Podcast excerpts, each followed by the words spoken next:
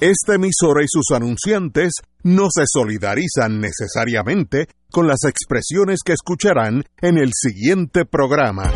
Son las 5 de la tarde, hora de escuchar Fuego Cruzado, el programa de más credibilidad en la radio puertorriqueña, en las voces de Ignacio Rivera, Néstor Duprey y sus panelistas invitados con su discusión política dinámica e incisiva de los acontecimientos más importantes del momento.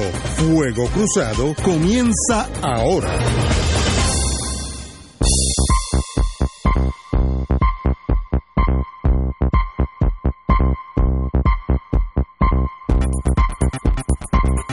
Amigos hoy es viernes, Benerdí. Son las 17 horas, exactamente las 5 de la tarde. Así que qué bueno que estamos empezando hoy a tiempo. Estamos aquí.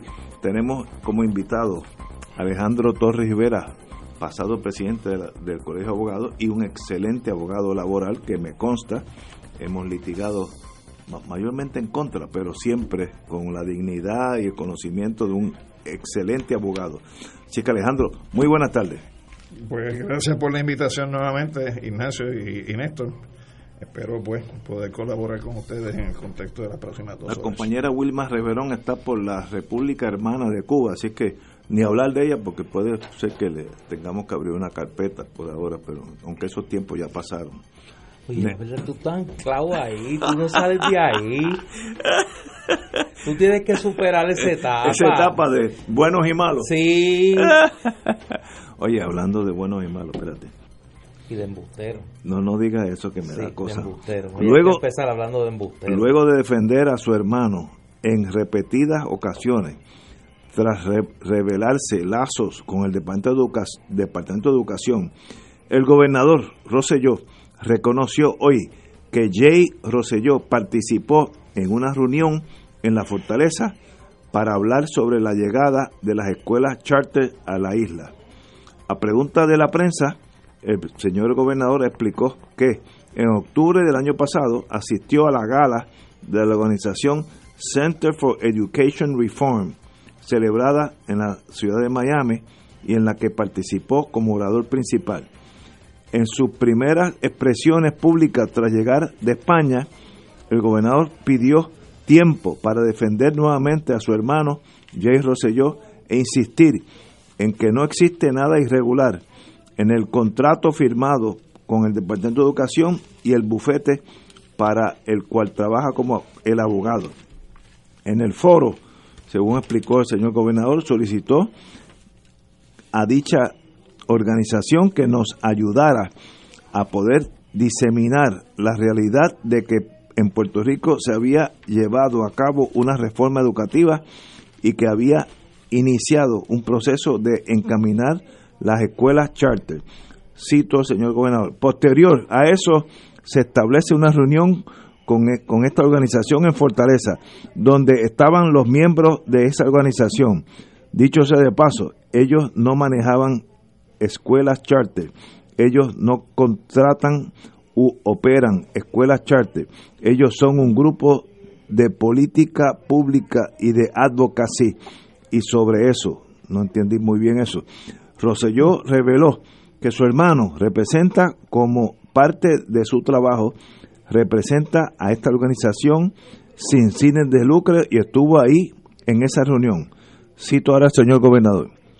Lo que me resta decir es que es un proceso totalmente claro y transparente y que cualquier insinuación de algún acto que no sea discutir cómo se pueda utilizar o cómo esa organización sin fines de lucro pueda diseminar la política pública aquí en Puerto Rico, tratar de conectarlo con cualquier otra cosa que no es, simplemente es un, un novelón que están tratando de crear contra mi, con mi hermano. Hoy trascendió que Jay Rosselló participó en una reunión en la fortaleza a la que presuntamente también asistió la señora secretaria de Educación Julia Kelleher.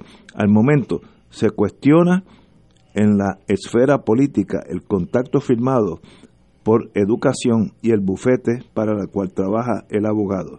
Bueno, ahí tenemos la, no- la noticia de, de hoy, vamos a ponerlo así, porque anteriormente, y eso es lo malo de ir remendando las cosas día a día, el, el, a quien no conozco, el, compañero abogado Jay Rosselló, quien no conozco, era un mero traductor en ese bufete, no tenía contrato. Hoy lo tenemos, sí, participó en una reunión eh, con, con el gobernador y la secretaria de Estado, el secretario de Educación. Anteriormente, el mismo bufete había dicho, para cualquier tema que tenga que, que ver con las escuelas charter, el contacto es este señor Rosselló.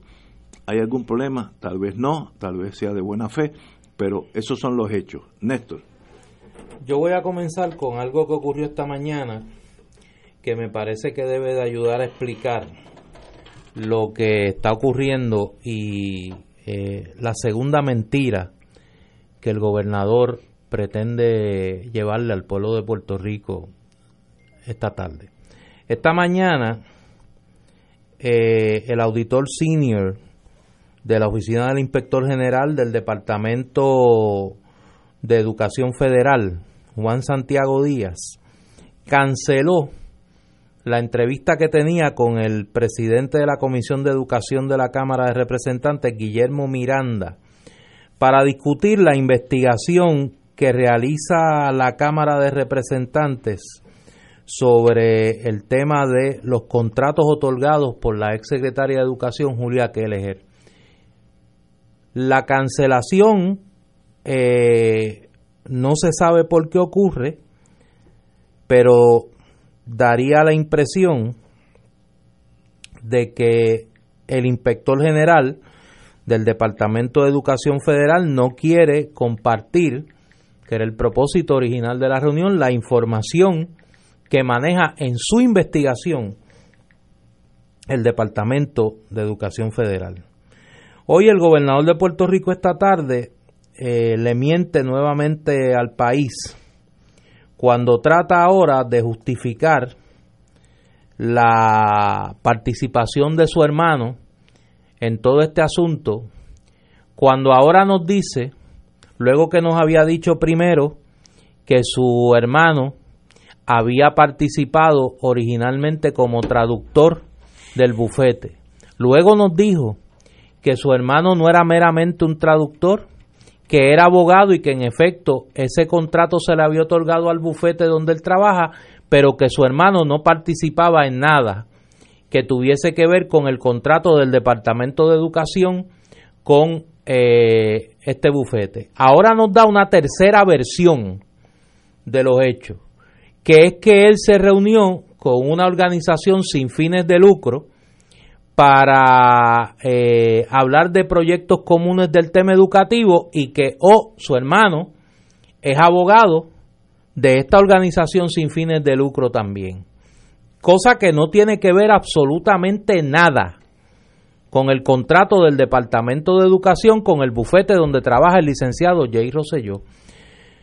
Yo creo que el gobernador de Puerto Rico eh, tiene un serio problema y tiene un serio problema que no se puede resolver intentando por parte de los eh, publicistas de COI de convertir esto en un chiste, de trivializarlo y decir que esto es un novelón. No, mire, esto posiblemente es un delito.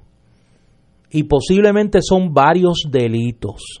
Y posiblemente implica delitos contra la función pública posiblemente implica tráfico de influencia y eso no tiene que ver nada con una novela. Si acaso tiene que ser calificado como una tragedia. Una tragedia donde la víctima es el pueblo de Puerto Rico. Yo creo que aquí estamos llegando al punto, he insistido en esto desde el día uno, donde la Asamblea Legislativa tiene que actuar. La Cámara de Representantes tiene que comenzar un proceso de investigación el Senado de Puerto Rico tiene que comenzar un proceso de investigación con, con garantías de participación de las minorías y donde el gobernador de Puerto Rico sea citado a declarar. Si ya el gobernador admite que estuvo en una reunión donde su hermano compareció como abogado de un interés privado, sea con o sin fines de lucro, hay mucho que explicar. Lo que pasa que no se puede explicar en comunicados y conferencias de prensa. Hay que explicarlo en los foros pertinentes, porque a mí me parece que este asunto es sumamente serio. Aquí hay mucho de qué hablar. Aquí hay que hablar del contrato de Elías Sánchez con el Departamento de Educación. Aquí hay que hablar de otros intereses cercanos al gobernador que tuvieron relaciones de negocio con el Departamento de Educación.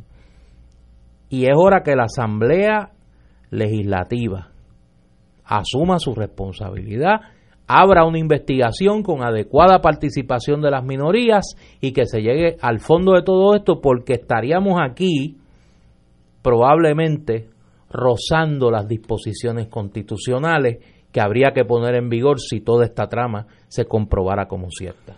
Tenemos que ir una pausa y regresamos con el compañero Alex Alejandro Torres Rivera. Esto es Fuego Cruzado por Radio Paz 810 AM. Piensa en tu futuro, en guardar para tu retiro o en la universidad de tus hijos. Asegura hoy tu futuro mientras recibes un alivio contributivo y ganas intereses 100% exentos con las iras que te ofrece AELA y los beneficios, los mejores del mercado. Llama al 641-4433 porque el mejor interés de AELA es el tuyo. Disponibles para socios de AELA, pensionados, empleados públicos y sus cónyuges, padres e hijos. AELA ofrece diversas cuentas de retiro individual. Solicita y lee la información detallada antes de invertir. Fuego Cruzado está contigo en todo Puerto Rico. Nuestras abuelas todo lo curaban con un sobito con manteca de ubre la vaquita. Sus ingredientes naturales generan un calorcito penetrante que alivia los dolores asociados con espasmos musculares, artritis, torceduras, dolores de espalda en las coyunturas y magulladuras. Para un alivio rápido, usa manteca de ubre la vaquita, un remedio casero tan antiguo como el sobito de la abuela. Manteca de ubre la vaquita el remedio de ayer, el alivio de siempre. Solicítalo en tu establecimiento favorito. ¿Sabías que existen cooperativas de trabajo, agrícola, vivienda, transporte, supermercados, farmacias, comunales, juveniles, entre otras? Para conocer más acerca de los beneficios y servicios del cooperativismo, sintoniza el programa radial de la Liga de Cooperativas de Puerto Rico, Cooperativismo por Puerto Rico, todos los martes a las 4 de la tarde por aquí por Radio Paz 810 AM. Oro 92.5 y la Fundación Ecológica Educativa te invitan a celebrar el Día Internacional de la Lectura. Se para el 28 de abril desde las 10 de la mañana hasta las 5 de la tarde y ven al área de los Guanacastes en el Jardín Botánico de la Universidad de Puerto Rico. Trae a toda tu familia y disfruta de charlas, talleres de creación literaria, espectáculos artísticos, musicales, presentaciones de libros, entre otras actividades. Habrá kioscos de comida típica, firmas editoriales y artesanos. Entrada libre de costo esperamos. Y ahora continúa Fuego Cruzado.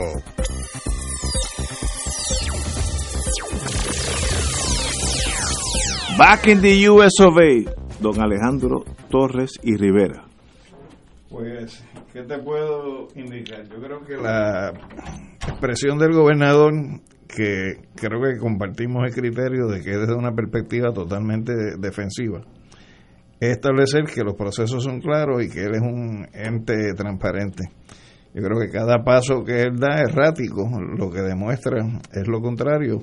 Yo creo que está creando eh, y ha ido abonando en el camino de los pasados dos años un problema de confianza, un problema de credibilidad, eh, un problema precisamente de falta de transparencia en la ejecución de su labor como gobernante eh, y del gobierno que él encabeza Así que me parece que si hubiera la consecuencia de que esto termine como anticipa Néstor en un procesamiento de él o de funcionarios de su administración, pues la mejor recomendación que uno le debería estar haciendo desde ahora es que recuerde que tiene derecho a ser mudo, porque todo lo que él diga se va a utilizar mañana en su contra. Y todo cuanto ha estado diciendo en los pasados días o en las pasadas semanas son cosas que al hacerse públicas están grabadas, están ahí. Eh, y me imagino que cada, cada tropiezo que dé, pues puede ser un elemento eh, que opere en su contra. A diferencia de Néstor, eh, yo no tengo ninguna confianza en que se vaya a dar un proceso de investigación por el Senado o por la Cámara de Representantes. Creo que hay muchas cosas amarradas también en funcionarios de esas dos eh, instituciones de la rama legislativa. Así que me parece que esperar o tener la expectativa de que vaya a haber una investigación profunda sobre toda esta situación, pues un, un deseo un planteamiento totalmente quimérico. Si miramos al pasado, que mucha gente que me está oyendo, que nos está oyendo, pues esta época fue mucho antes de que ustedes estuvieran caminando ya. Eh, el presidente Kennedy nombró secretario de justicia a su hermano, Robert Kennedy, y lo hizo abiertamente. Yo confío en mi hermano, mi hermano es un abogado de University of Virginia, es de primera clase que lo fue, y yo lo estoy nominando para que persiga la mafia y todas las cosas de antitrust, y lo hizo muy bien. Mire, ahí no hay problema. Si el gobernador dijera, mire, mi hermano, fulanito Roselló, es de primera clase, que estoy seguro que lo es. Yo tengo absolutamente fe en él y yo lo estoy nombrando abogado del gobierno de Puerto Rico en torno a los asuntos de, educación. Pues no hay problema, pues se acabó. Pues mire, a usted le puede gustar o no gustar, pero esa es la realidad. El problema es cuando empieza como, ¿cómo se llama? Un cuentagota, eyedropper, un cuentagota. Gotero. Es un gotero. Al principio sí, no, es un mero traductor. No, yo, yo no creo que él tiene ningún contrato con nosotros. Y entonces ese gotero empieza todos los días a echar una gotita. Y no ofendan mi familia. No, exacto. Pues miren, con mi familia no lo nombré porque es mi hermano, tengo confianza en él, no me va a traicionar a mí ni al gobierno de Puerto Rico y yo lo nombro, creo que es un abogado de primera clase, creo, creo que en eso no hay duda en Puerto Rico it is what it is y se acabó el tema, como Kennedy nombró su hermano secretario de justicia en aquellos, en aquellos años de la liberación de los negros en Estados Unidos, del Ku Klux Klan, había problemas de verdad de los, ah, ¿cómo se llama aquellos señores? Ah, Black Panthers, había problemas en Estados Unidos internos y nombro a mi hermano porque en él confío. Pues se acabó, no hay, no hay más problemas. El problema es el gotereo todos los días sale un poquito más. No, diga la verdad, take the damage, take the pain, como dicen en el ejército. Si a usted lo hieren, absorba el dolor, coge el dolor y siga para adelante. Porque si no, todos los días, por los próximos cuatro meses, vamos a tener este gotereo que sencillamente nos va a volver loco a nosotros y también a él, porque entonces el gobierno empieza a concentrarse en, en la defensa de, de lo que fueron, no mentiras, pero inaccuracies, eh, cosas que no eran exactas en el pasado. Digan la verdad, take the pain y al otro, a la otra semana nadie se acuerda del problema. el problema. Si sigue el gotereo, sigue el problema. Déjame, déjame corregirte el ejemplo que tú das, porque puede llevar a confusión. John F. Kennedy como presidente electo nombró a su hermano, nombró a su hermano secretario de justicia o sea, lo nombró a un puesto público. Tuvo que ir a confirmación en el Senado Federal. Over the counter. El licenciado Jay Rosselló ha participado en estas reuniones y negocios representando intereses privados y ha tenido una posición de privilegio en la defensa de esos intereses privados que incluye la otorgación de un contrato por el Departamento de Educación, probablemente, probablemente, por su condición de hermano del gobernador. Si no hubiese mediado intervención del gobernador, pues aquí el asunto no fuera serio, pero quizá no tan serio como se pone en este momento. Cuando el gobernador, luego de haber mentido, públicamente sobre la naturaleza de sus gestiones y la naturaleza del, del rol de su hermano en todo esto, hoy tiene que decir, no admitir, decir que él sí participó en una reunión con su hermano representando un interés privado, fuera o no, con o sin fines de lucro, y la secretaria de Educación. todavía no tenemos resuelto si hubo alguna intervención del gobernador para que se le otorgara al bufete de su hermano un contrato del Departamento de Educación y qué gestiones su hermano hizo a nombre de su bufete y de clientes privados ante el Departamento de Educación, teniendo un contrato con el propio departamento. O sea, así de grave es la situación.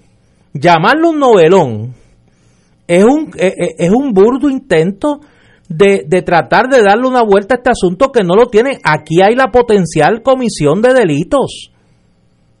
Y aquí hay una duda razonable sobre el grado de participación del gobernador de Puerto Rico en un asunto que de comprobarse podría implicar tráfico de influencia. Pues mire, yo creo que lo que procede, y yo sé que en esto a lo mejor yo soy idealista, es que los organismos legislativos del país investiguen para que se adjudiquen no las responsabilidades penales, las responsabilidades políticas que la constitución de Puerto Rico define en cuanto a la conducta de los funcionarios públicos, incluyendo al gobernador. Pero es que lo, los organismos legislativos que tú estás reclamando operan con la misma impunidad y con el mismo nivel de perversión. O sea, mira lo que acaban de hacer en el día de ayer con el proyecto del Código Civil ¿Qué oportunidad le dieron a los sectores de minoría de poder expresarse con los cambios que introdujeron? O sea, es un tipo de conducta, es un patrón de conducta donde lejos de haber transparencia, lo que hay es manipulación, donde lejos de haber eh, posición de procedimientos claros, lo que hay es mentira, lo que hay es engaño. O sea, ¿qué confianza tú puedes tener en que un organismo o una comisión de esa Cámara o de ese Senado realmente lleve un proceso de investigación hasta las últimas consecuencias y haga recomendaciones concretas que pudieran entrar en el ámbito de lo que tú señalas. O sea, eso es como tú estás diciendo que, que tienes un escenario de un, de un guardia, le está diciendo policía a otro. O sea, es la misma, la misma naturaleza. Así que no puede haber ningún tipo de confianza. Incluso si se dijera mañana que van a abrir una investigación por parte de la Cámara de Representantes o del Senado, ya esa intención de investigación está maculada por la falta de fe, por la falta de credibilidad y por la falta de confianza del pueblo en lo que pueden hacer. O sea, estamos viviendo en un país donde no hay confianza en sus instituciones. Pero, ok, estoy de acuerdo con ustedes dos. Ahora, ¿y no sería mejor decir, pueblo de Puerto Rico, yo soy gobernador de Puerto Rico, esto es lo que sucedió, esto es lo que sucedió en educación, esto es lo que yo hice con mi hermano, este, este mi, confianza está con mi hermano en torno a este revolú que se ha creado y yo sigo con esa esperanza y se lo hubiera asignado otro abogado, Emerson a Emerson allá en Detroit, o este señor que está, no sé ni en qué estado está, creo que es Chicago, y mi confianza está con él. Punto. Pueden brincar, hablar, dar discurso en el Ateneo. Ya, no hay nada que investigar. El gotereo noticioso es lo que hace daño. Watergate, si Nixon hubiera dicho, mire, estos cuatro cretinos que entraron allí merecen estar presos, yo no tengo nada que ver con ellos, se hubiera acabado. Ahora, viene el, el encubrimiento, fue lo que tumbó a Richard Nixon de presidente, no fue el hecho de un allanamiento, de un, uh, ¿cómo, se llama? Breaking an entry, este... De, uh, un, no, no es breaking an, uh, de bueno, un robo, eso fue un robo. De un escalamiento. escalamiento. Un escalamiento es una sangana. El encubrimiento tumbó a Nixon. No encubran nada, digan la verdad.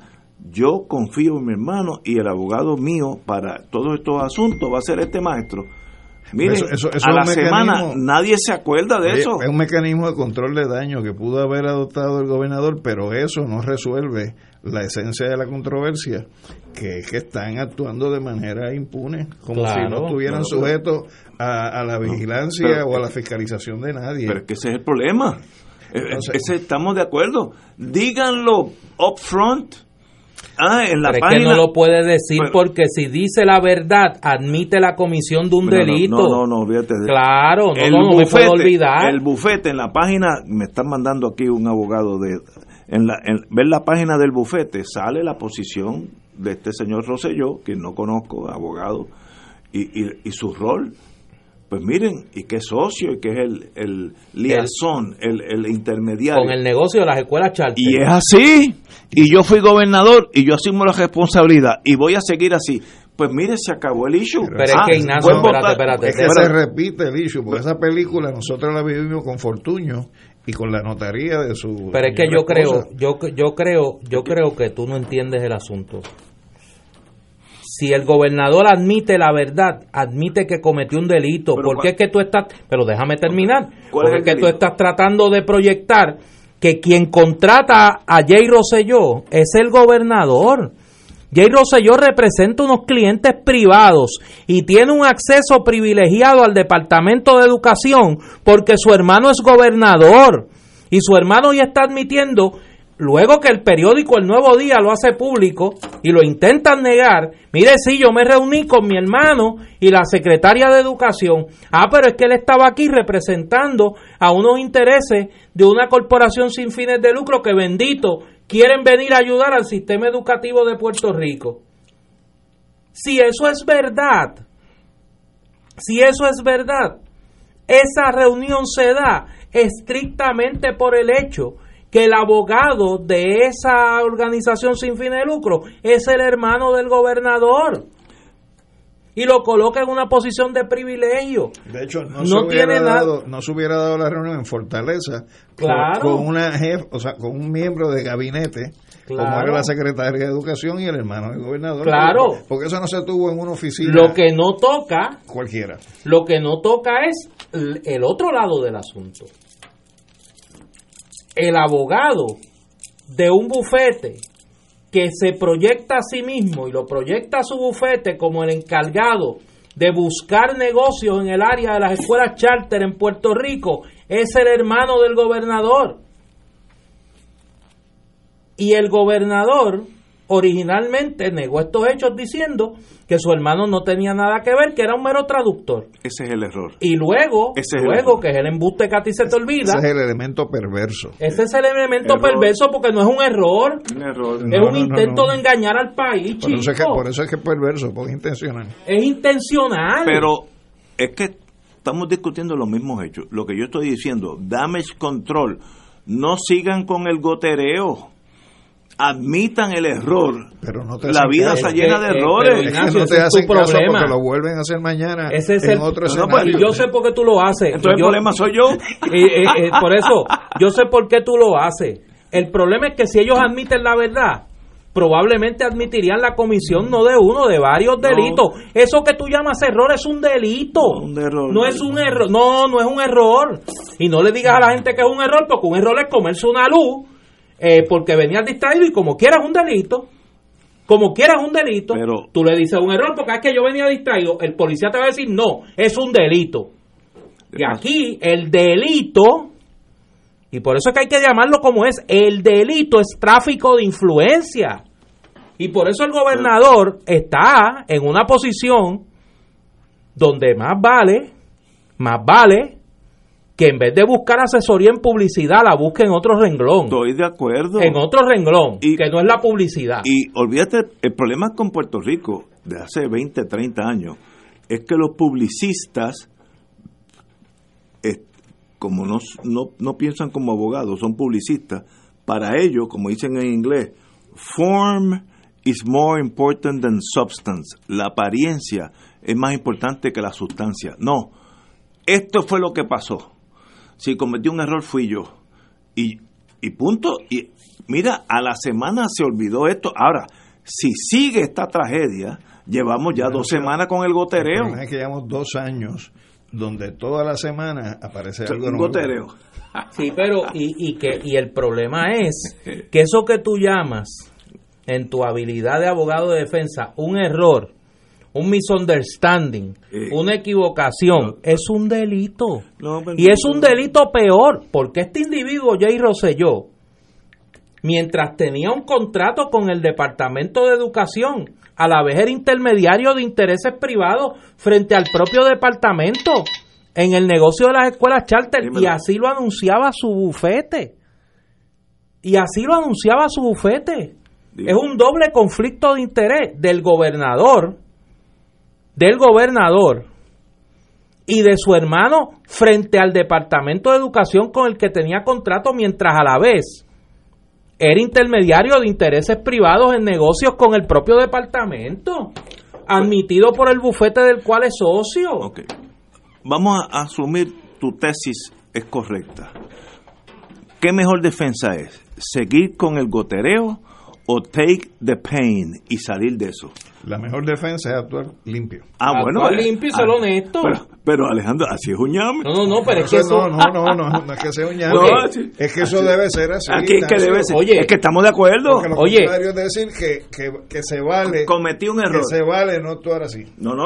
el, problema que tiene, el problema que tiene Ricardo Rosselló es que cuando él juró ser gobernador, juró hacer cumplir las leyes. Y el problema es que aquí, aquí, con los datos que se tienen ya, podríamos estar ante la configuración, repito, no de uno, de varios delitos. Y el gobernador más vale que deje de hacerle caso a sus publicistas y comience a decir la verdad. Comience a decir la verdad. Así yo empecé el programa de hoy. Take the pain y se acabó. A los 10 días ni sabe, ya, ya hay otra crisis y la gente está hablando. Ahora, si sigue el gotereo, vamos a estar cuatro meses con este issue de Roselló, abogado versus gobernador. Este pugilato, mire, terminemos y se acabó el issue. Es que ese pugilato, como tú le llamas, son posibles comisiones de delito. ¿Cuántas veces te lo voy a decir? Pero para eso hay abogados buenos, Y para eso debería haber una legislatura que investigara. Ah, y para eso debería haber un departamento de justicia que investigara. y una oficina de ética gubernamental que investigara. Para eso está el FBI. Ah, y las autoridades federales que investigaran. Digo, no la fiscal de aquí. que gracias a Dios la han, la han marginado del proceso. Eso viene desde Washington. Vamos a una pausa, amigos. Fuego Cruzado está contigo en todo Puerto Rico. La oficina médica del Dr. Ramón Luis López Acosta, especialista en medicina de familia, provee servicio a pacientes adultos y geriátricos de manera continua y comprensiva, servicio de medicina primaria preventiva y de medicina intrahospitalaria a nuestros pacientes, localizada en la calle Lloveras 650, edificio Centro Plaza, suite 207, Santurce, cerca del Hospital Pavía. Llámenos al 787 725 7888 725-7888 y haga una cita para evaluación. Aceptamos la mayoría de los seguros médicos Advantage y comerciales. Regresa el Maratón de Cáritas este próximo 11 de mayo a tu canal 13. A partir de las 10 de la mañana estaremos llamando a tu corazón para cambiar nuestro país, asegurando la dignidad, la justicia y la solidaridad de todos. Tú vas a hacer la diferencia con tu aportación al Maratón de Cáritas. No importa la cantidad, responde generosamente porque estamos llamando a tu corazón para transformar el sufrimiento en alegría. Este 11 de mayo aporta al Maratón de Cáritas, cambiando nuestro país cada día. Canal 13, Oro 92.5 FM, Radio Paz 810 AM y El Visitante. Todos los miércoles de 4 a 5 de la tarde le ofrecemos el programa Infoempresas y algo más. En este espacio entrevistamos a empresarios de la casa, prospectos y actividades que están haciendo el trabajo de llevar adelante la economía de nuestra isla. Y ese algo más es la integración a las 4 y 30 de la doctora Olga Meléndez con su espacio ¿Qué pasa en casa? Donde la comunidad es el protagonista y ella a su especial estilo les ayudará a encontrar soluciones. La cita, todos los miércoles a las 4 de la tarde por el 810 AM Radio Paz y Radio Paz 810.com, donde ser mejor es posible. Los lunes son distintos e interesantes con Equino Musical con Manolo Almeida, dedicado al mundo de los caballos y su gente. Usted puede participar llamando en vivo al 787-300-4982, todos los lunes de 9 a 10 de la mañana por Radio Paz 810 AM. Hablamos de caballos porque sabemos de caballos. Y ahora continúa Fuego Cruzado.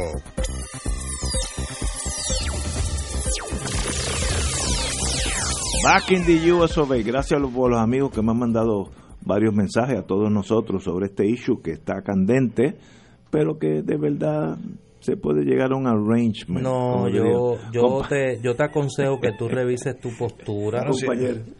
Yo me siento tranquilo. Está, está pensándolo como fiscal y abogado en el proceso criminal que siempre se puede llegar a un sí, No, no, no, es que, pero, para eso para eso hay una acusación. Es que el abogado se el abogado tomó posesión del analista. No, no, pero hay que primero tiene que haber la acusación y una determinación de causa. Exacto. Y ella está pensando, en, ese escenario. Déjame corregir, déjame añadir. El mejor trabajo que puede hacer un abogado de defensa es reunirse con los fiscales federales o estatales en Washington, en Minnesota, y que ni haya acusación. Uno llega a un acuerdo, se comunica a la gente, son seres humanos pensantes, y dicen, oh, pues en este caso no va a haber ni acusación. Esa es la victoria máxima de un abogado. Como decía Sun Tzu, que el general hábil es aquel que derrota al enemigo sin ir al campo de batalla. exacto. Pero no le den con Sun Tzu, muchacho, que por ahí, mira, se monta en esa bicicleta de Sun Tzu y no hay que lo coja. La mejor defensa es cuando no hay ni acusación. Ese es el mejor triunfo. Porque el ser humano ni se afecta. Porque si a ti te acusan, aunque salgas inocente, siempre hay dolor, hay una cicatriz. Oye. Pero si ni te acusan, pues no pasó nada. Y a, veces en la vida, we can reach an arrangement. Es que en inglés, se, hasta el lenguaje hasta se, presta para eso. Suena poético. sí. Compañero, don Néstor estoy preocupado porque he recibido mensajes de varios buenos abogados. No, buenos abogados, felicitándome, felicitándome y ofreciéndose. O sea, que, que el problema es que el gobernador no tiene buenos abogados. O sea, porque aquí el problema, ¿quién lo tiene? El funcionario público es el gobernador.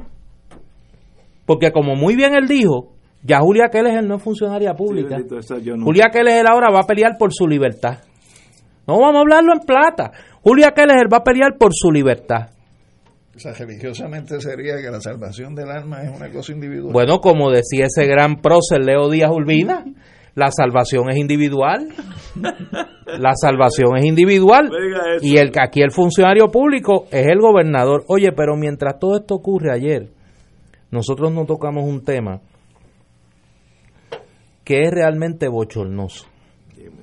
Eh, Ayer se dio a conocer el presupuesto que se ha sometido por parte del gobierno de Puerto Rico a la Junta de Control Fiscal. Y se dio a conocer... Esas son las ocho páginas. Exactamente.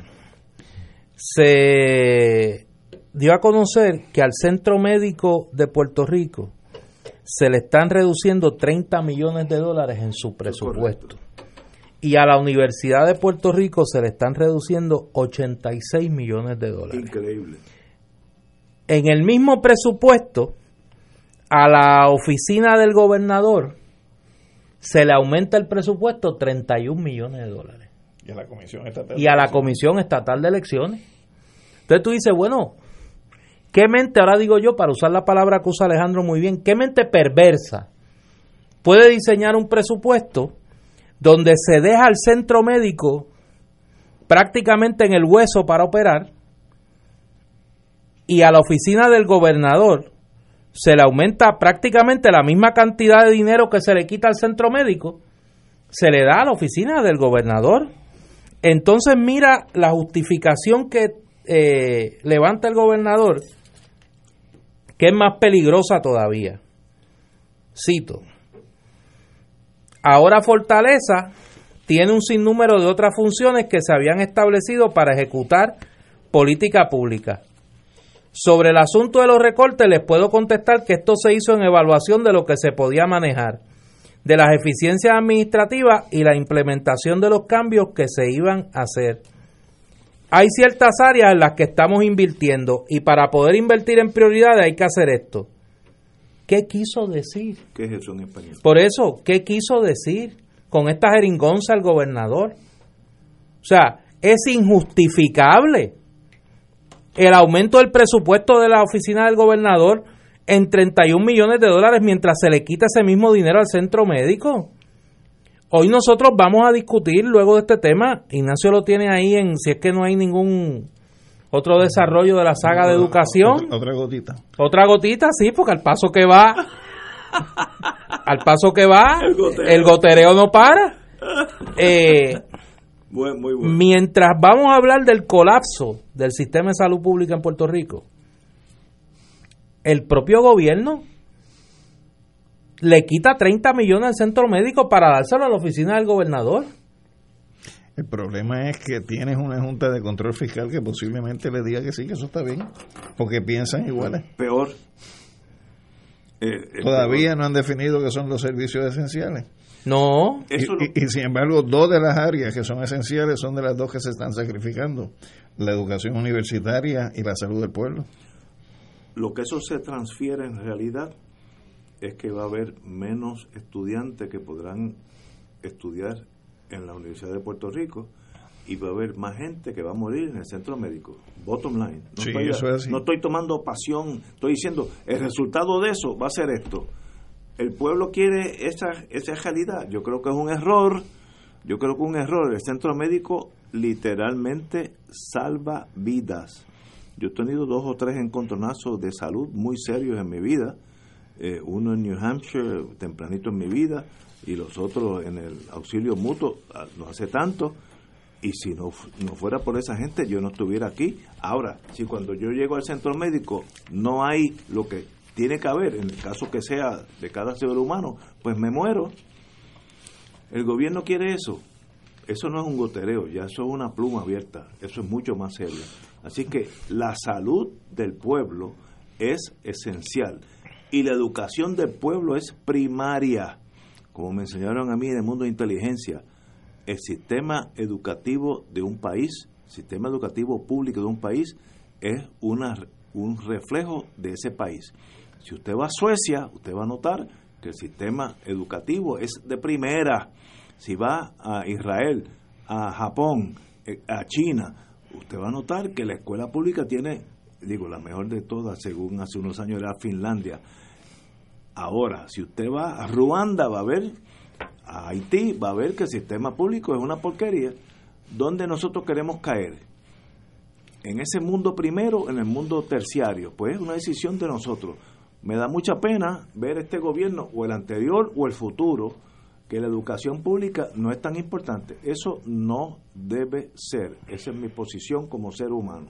Tenemos que vamos a una pausa, amigos, y regresamos con que te tengo, cuando venga, Eh, te tengo otra gotita. Fuego Cruzado está contigo en todo Puerto Rico. Alan, ¿cómo te fue con Multimortgage? No me arrepiento. Recibí un servicio de excelencia, asistido por profesionales y me sentí como en casa. Pues voy a llamar a Multimortgage para refinanciar. Quiero bajar el pago, hacer mejoras y obtener sobrante. No pierdas el tiempo. Llama a Multimortgage 296-3333. 296-3333. Abriendo puertas. Licencia OCIF 129 NMLS 171022. Equal Housing Lending. La tecnología avanzada al cuidado de su salud tiene un nombre. Advanced Imaging Interventional Center. Siempre con innovadores servicios en radiología diagnóstica y un personal certificado brindándole confiabilidad con resultados más certeros en todas sus pruebas. Ofrecemos MRI, tomografía computadorizada, angiografía digital, neuroradiología, sonografía y ahora con nuestro nuevo servicio avanzado de PET-CT para pruebas de alta eficiencia. Advanced Imaging, edificio Arturo Cadilla, Centro Médico San Pablo Bayamón, 269-2442. Fuego Con los maestros de la discusión política inteligente y acertada, te acompañan ahora cada noche en Oro 92.5 FM. Infórmate de los temas de importancia del país, escuchando al equipo que establece cátedra todos los días sobre el acontecer político en Puerto Rico. Escucha la retransmisión de Fuego Cruzado con Ignacio Rivera, Néstor Duprey y sus panelistas invitados con su discusión política dinámica e incisiva, encendiendo el debate con sus diferentes puntos de vista. La clase comienza a las 10 de la noche en retransmisión diferida de lunes a viernes por Oro 92.5 FM. Oro 92.5 y el Colegio de Profesionales de la Enfermería de Puerto Rico, comprometidos con la salud, te invitan a la Feria Gratuita de Salud y Vacunación contra la Influenza y Neumonía, el lunes 29 de abril de 8 de la mañana a 2 de la tarde, en la sede del colegio, calle Arigoitía, esquina Salamán, urbanización Roosevelt 753-7197. Gracias a Voces, Merck, API, Pfizer y Asociación de Diabetes de Puerto Rico. ¿Qué es la mochila de seguridad? Es un bulto que incluye artículos de necesidades básicas para varios días en caso de una emergencia como un tsunami. Incluye agua, alimentos no perecederos, botiquín de primeros auxilios, radio de baterías y linterna, entre otros. Para niños o personas con necesidades especiales incluye medicinas, leche en polvo, pañales e información del médico. Dile a tu familia dónde se encuentra la mochila. Infórmate redsísmica.uprm.edu. Recuerda que prepararnos es responsabilidad de todos. Y ahora continúa Fuego Cruzado.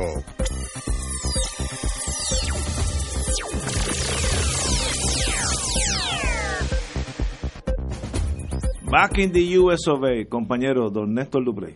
Dije cuando nos íbamos a la pausa que traía otra gotita y es que el periódico Metro acaba de publicar una nota sobre las expresiones del gobernador que discutimos anteriormente sobre este tema de el Departamento de Educación y los vínculos de negocio de su hermano Jay.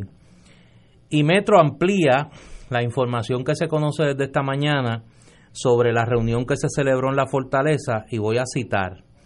Sobre la reunión en la fortaleza, Metro pudo corroborar con fuentes propias que fue coordinada por la asistente de Kelleher, contratista externa, Vanessa González Mayor, y que pretendían visitar dos escuelas en la región de San Juan. La coordinación de las visitas a las escuelas fue asignada a la ahora secretario interino Eligio Hernández y a la ahora subsecretario interino Eleuterio Álamo. Al llegar de la reunión en la fortaleza con los hermanos Rosselló, uy, eso suena los hermanos Rosselló suena como a la familia Genovese. La familia Genovese. Serían los hermanos Rosello. Los hermanos Rosello. The Rosello Brothers. Eh, Keller informó a personal de las áreas de asuntos federales, escuelas charters y comunicaciones del Departamento de Educación sobre el encuentro en la mansión ejecutiva, según aseguran fuentes de este diario. Tradúcelo al español. Bueno, alguien o algunos se están encargando de eh, diseminar, filtrar las gotitas. de filtrar las gotitas. Hay como un colador, Ignacio. Hay un colador por donde se están yendo las gotitas.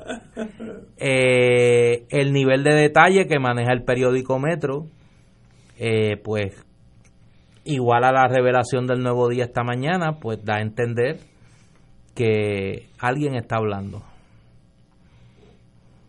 ¿Y quién puede hablar? No sé, al que los que saben.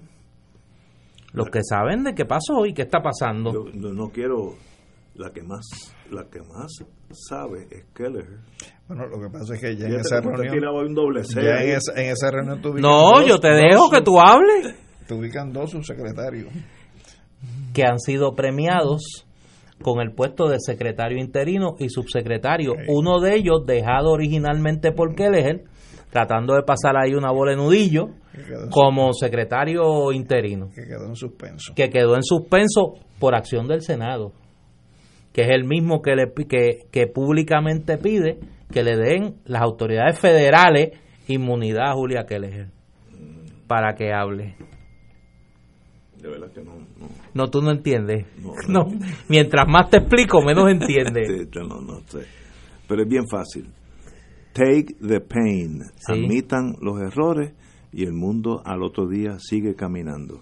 Si no, va a ser un gotereo periodístico todos los días por semana. Mira, admitan lo que pasó.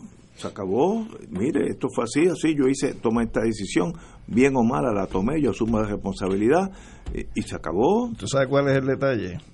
Que si se dejaran la llave de paso Explota la tubería. pluma, no, no, no, no. Mañana te abren el grifo por otro sitio. Ah, Sí. bueno, sí, sí. Porque ese es el verdadero novelón. El novelón va a ser el. Va- todos los días hay todos un los capítulo días nuevo. Va a salir un capítulo nuevo. Como decían los españoles, un culebrón. Sí, todos los días va a salir un. ca- No, no, y ya de, esto está. distintas, de distintas cosas. No, no, y ya no es día a día, es hora a hora. Pero mira, mira. Esta mañana salió algo, esta tarde salió otro poquito.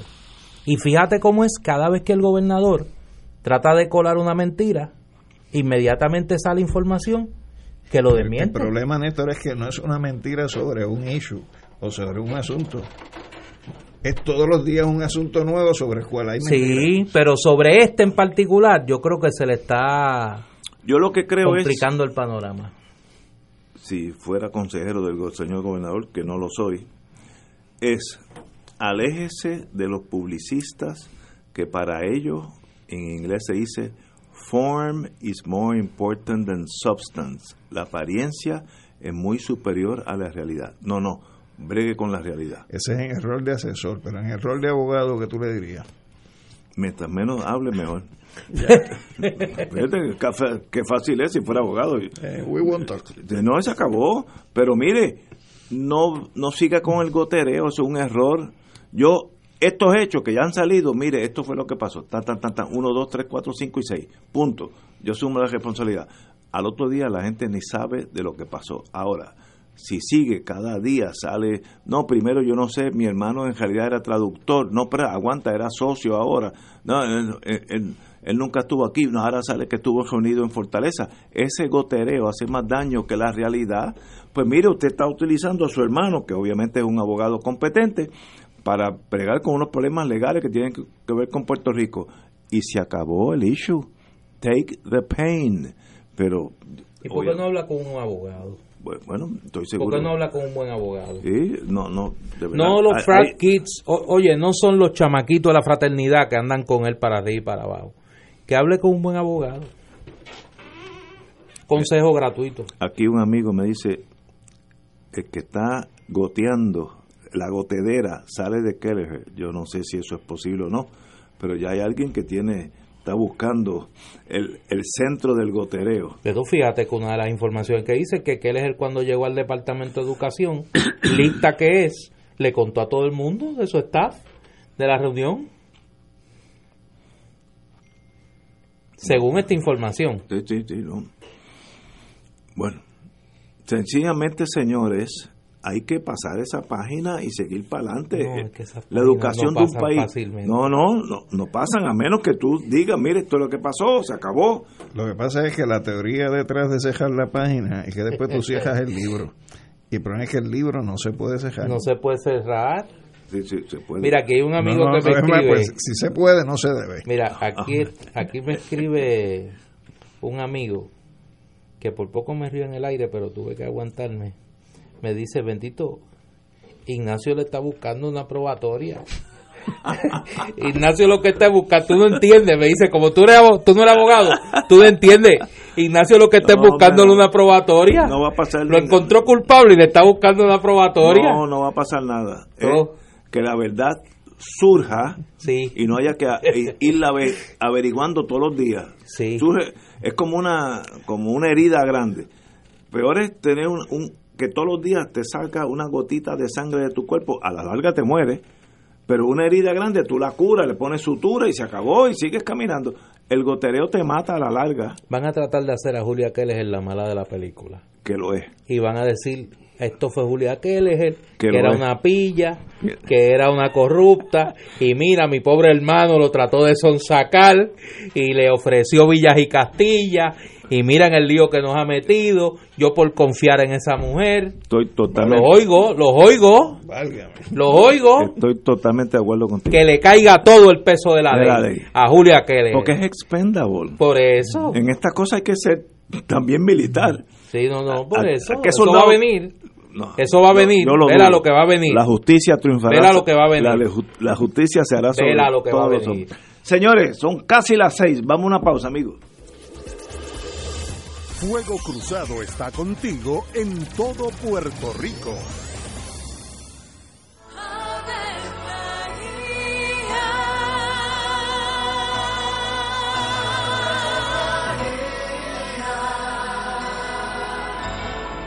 El ángel del Señor anunció a María. Y ella concibió por obra del Espíritu Santo. Dios te salve María, llena eres de gracia, el Señor es contigo. Bendita tú eres entre todas las mujeres, y bendito es el fruto de tu vientre Jesús. Santa María, Madre de Dios, ruega por nosotros pecadores, ahora y en la hora de nuestra muerte. Amén. He aquí la esclava del Señor. Hágase en mí según tu palabra. Dios te salve María, llena eres de gracia, el Señor es contigo.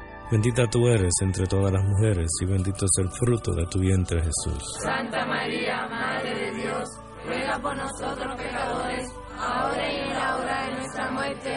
Y el Verbo se hizo carne. Y habitó entre nosotros. Dios te salve María, llena eres de gracia, el Señor es contigo.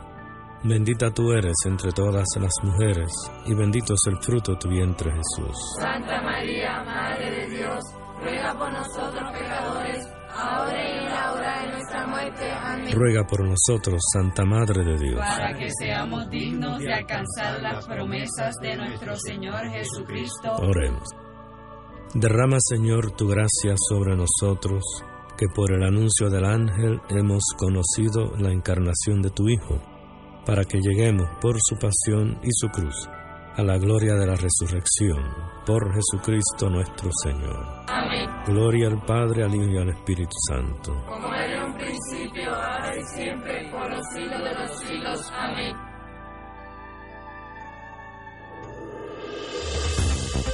Aquí la llama se enciende cada tarde a las 5 porque escuchas Radio Paz 810 AM, WKBM San Juan y retransmite en diferido WOROFM Corozal San Juan, la Casa de Fuego Cruzado, el programa de más credibilidad en la radio puertorriqueña.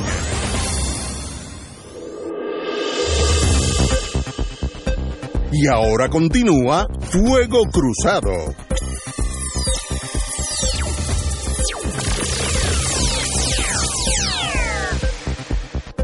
Regresamos, Boys and Girls de Fuego Cruzado. Bueno, salimos del mundo estrictamente político, en educativo y vamos... No, ilegal, legal. Ilegal, vamos al Departamento de Salud, que lo que Con viene... acento en lo legal. Eh, acento en la L. Con acento en la L de legal. De legal. Muy sí. bien. Eh, a cinco meses de que culmine una asignación federal que le dio vida a la reforma de salud y evitó su colapso el año pasado, miren lo que estoy diciendo, el Departamento de Salud apuesta a que el gobierno federal le lance otro salvavidas a uno de los programas de ayuda social más grandes del país, el que le da cubierta médica a 1.2 millones de personas. Por cada tres puertorriqueños hay uno en la tarjetita de salud. La esperanza del gobierno estatal se centra en una de tres alternativas. La población de una asignación federal por cinco años, la extensión un año más de los fondos recibidos a través de la Ley Federal de Presupuesto Bipartita del 2018, eh, o el aumento del pareo de fondos entre el gobierno federal y estatal. Queremos ver cuál paquete de Medicaid tiene el consenso con el Congreso y la Casa Blanca, afirmó el secretario de Salud, el doctor Rafael Rodríguez Mercado. Yo creo que esto es una crisis de una magnitud tan espectacular, tan dañina a la salud de Puerto Rico, que lo y veo que la esperanza del gobierno local es que Estados Unidos nos dé más dinero. No hay alternativa criolla, es esperamos para salvar la tarjetita de salud que Estados Unidos nos dé por cinco años, por un año, lo que sea, eh, el dinero que hace falta. En otras palabras, la quiebra de Puerto Rico está llegando a la salud del pueblo, la tarjetita de salud. Eso se vence entre octubre y noviembre de este año. ¿Qué posibilidad tenemos nosotros, excepto esperar que Estados Unidos nos dé más dinero? ¿Eso sucederá con Trump? ¿O si fueran los demócratas con los demócratas? ¿O sencillamente nosotros tenemos que aprender a rasparnos nuestras propias piraguas? No sé la contestación. Néstor. Desde hace años se vienen planteando, se viene planteando por distintos sectores del país la inviabilidad económica de la reforma de salud. esa reforma comenzó mal. Y comenzó mal porque dependía para su financiamiento de que se aprobara la reforma de salud federal del presidente Clinton. Al no aprobarse la reforma de salud federal, el modelo que se construyó en Puerto Rico se financió con líneas de crédito del Banco Gubernamental de Fomento. Y además de eso tenía el defecto estructural de que colocaba como intermediario y administrador del sistema para todos los efectos prácticos a los planes de salud privados, colocando un intermediario extremadamente costoso entre el proveedor de salud y el paciente. Desde que se identificó el grave problema estructural y financiero de la reforma de salud, distintos sectores del país han venido planteando la necesidad de que se transforme el modelo a uno de pagador único o un modelo de seguro universal de salud. En la legislatura, en el, en el cuatrenio del 2001 al 2004, se aprobó legislación para establecer un plan piloto para transformar el modelo del modelo de reforma a un modelo de pagador único, donde el gobierno fuera quien contratara a los proveedores de salud y le pagara por los servicios que prestaran. El cabildeo de las aseguradoras logró que ese proyecto piloto no se extendiera. Hoy se ha planteado por distintos sectores nuevamente y está detenida la legislación para establecer nuevamente un plan piloto para transformar el modelo de un modelo de reforma con intermediario privado a un modelo del gobierno como pagador único. Esa idea, el Seguro Universal de Salud, ha sido propuesta por múltiples sectores, desde el sector salubrista, en sectores políticos del Partido Independentista puertorriqueño, legisladores del Partido Popular. Nosotros en Victoria Ciudadana la recogimos como parte de nuestra agenda urgente. ¿La idea es nuestra? No. La idea es de múltiples sectores que en el país la han planteado en el pasado, pero que no se ha generado en Puerto Rico la voluntad política para desde el gobierno quitarle el control de la salud a los intereses privados y devolvérselo al paciente y a los proveedores de salud. Hoy nuevamente la única solución que se le ocurre al gobierno y a unos sectores en el Partido Popular es ir con la mano extendida a volver a pedir dinero federal para que les digan que no. Llevan años en esa y le han dicho que no. ¿Por qué? Porque prefieren ir a pedir dinero al Congreso que quitarle el control del negocio a las aseguradoras privadas. Porque muchos de ellos son cabilderos y muchos de ellos dependen económicamente en sus campañas políticas de las aseguradoras privadas. Aquí salió el presidente de una aseguradora privada en un momento dado muy orondo, con un cheque diciendo, mire, esto fue lo que yo le di a X política. Y todo el mundo sabe de quién estoy hablando. Ese es el problema. El problema no es la comunidad médica ni los proveedores de salud, y mucho menos los pacientes. El problema es un modelo que depende del negocio, del afán de lucro de las aseguradoras privadas. Alejandro. Mira, yo creo que esto es más complicado y hay que irse más atrás en el tiempo para entonces tener un contexto para lo que estamos discutiendo ahora. Aquí en el año 2015 eh, se le asignó a una señora de apellido Kruger que hiciera un diagnóstico económico para el país.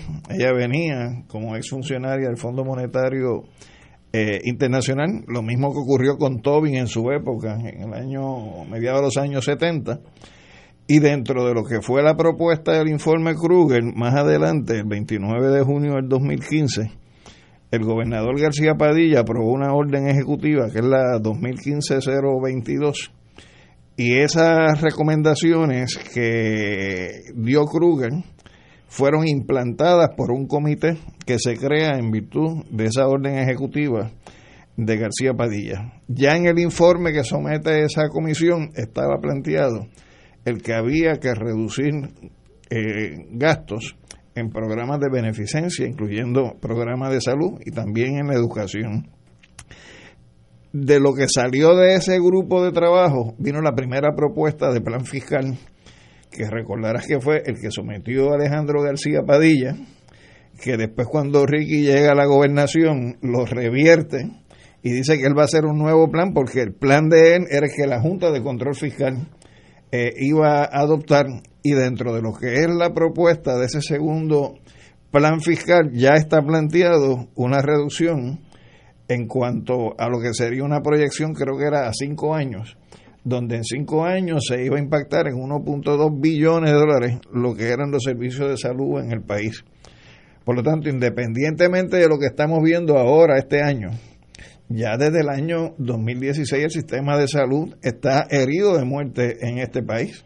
Pudiera ser que no esté planteándose lo que sale en la prensa hoy a través del secretario de salud y ya está precarizada la salud pública en Puerto Rico, ya están precarizados los servicios que se ofrecen desde los centros médicos, ya está precarizado incluso con la ley del plan fiscal, lo que sería la aportación que va a hacer el gobierno a sus empleados, donde el plan fiscal dice que va a ser una aportación no menor de 100 dólares y bajo el plan fiscal que está corriendo, el gobierno determinó que la aportación iba a ser 125 dólares.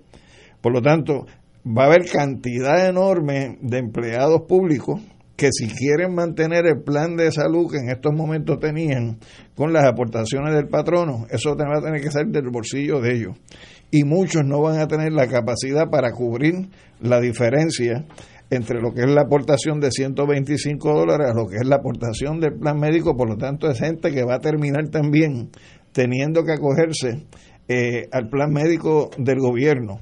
Y si tú tienes un plan médico del gobierno donde no hay los recursos para atender en presupuesto lo que son las necesidades, pues se precariza todavía más lo que es la salud en Puerto Rico. Yo comparto la perspectiva que tú has comentado incluso fuera del aire, a los efectos de que nos esperan años muy duros, años muy difíciles en Puerto Rico y una de las áreas que mayormente van a ser impactadas por esas limitaciones es el área de la salud, que es un área crítica, porque ahí es que está la vida o la muerte del ser humano.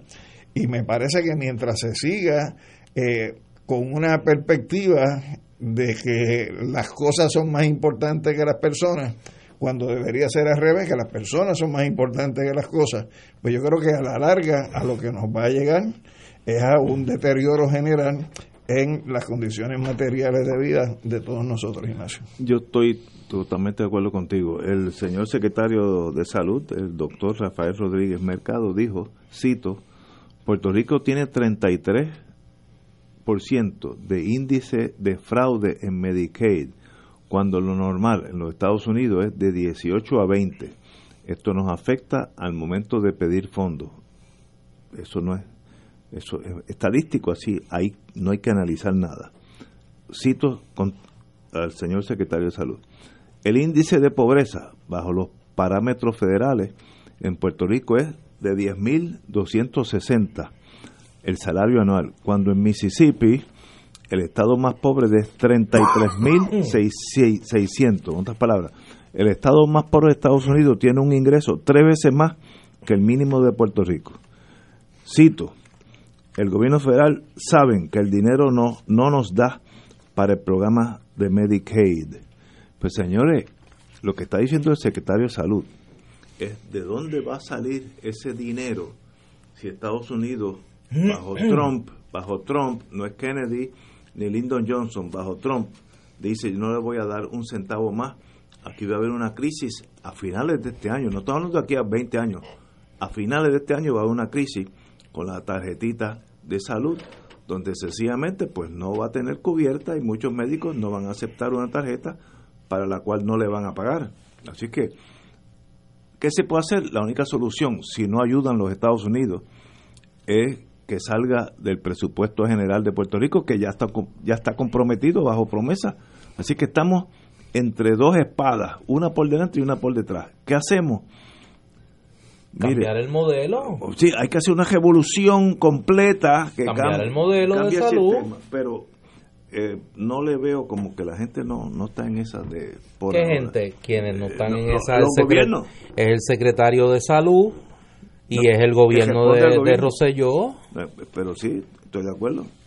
Eh, pero me da mucha pena porque estamos hablando de gente que va a morir en el centro médico o que ni tan siquiera van a llegar al centro médico porque si la ambulancia no los recoge a tiempo, cuando llega al centro médico lo que hay ya es, que un ya cadáver. eso está pasando. Ya está pasando. Por eso Es se está estamos- pasando. estamos si de ahora, mismo han tomado la decisión de quitarle 30 millones al centro médico Eso es y dárselo a la oficina del gobernador. Inconcebible. Eso no tiene que ver con el que el Congreso te dé o no dinero. No, no, eso es. Eso es una interno. decisión de Nosotros- chura nuestra, de chura del gobierno de Ricardo Rosselló. Pues, en, en un presupuesto ya reducido. Exacto. Como en un 20% de lo que Exacto. era un presupuesto de 5 años. Y a la Universidad de Puerto Rico le apean cuántos millones más, una cosa, un número estrambótico. Ochenta y pico de Ochenta y millones. pico de Néstor millones. habló ahorita de 40 en términos operacionales, pero si tú sumas a lo que es el incremento en la matrícula que van a tener los estudiantes, son 97 millones de pesos. 97 Menos. millones. Eh, No, no, que van a tener que estar sacando, Sí, sí, sí. eh, pagando casi 150 dólares de crédito en una universidad pública. o sea, Increíble. que es casi en, privada. En, en, en, en, en los grados de bachillerato. Sí, eh, se se está privatizando de facto la Universidad de Puerto Rico, que es una, una gran tragedia. Seis y cuarto. Tenemos que ir a una pausa, amigos. Esto es Fuego Cruzado por Radio Paz 810 AM. Diariamente en nuestra cocina algo delicioso se cuece en la olla. Se escucha el cortar de la cebolla y el triturar de los ajos. En Freshmart utilizamos ingredientes frescos sin aditivos ni preservativos. En el deli encontrarás la mejor variedad de desayunos, almuerzos y cenas, pizzas artesanales y más. Los mejores especiales de la semana para comer sano y sabroso. Explora la variedad de ofertas más saludables. Ven a Freshmart en Aguadilla, Caguas, Carolina, Condado, Guaynabo y Atorrey. Freshmart es para todos. Fuego Cruzado está contigo en todo Puerto Rico. Nuestras abuelas todo lo curaban con un sobito.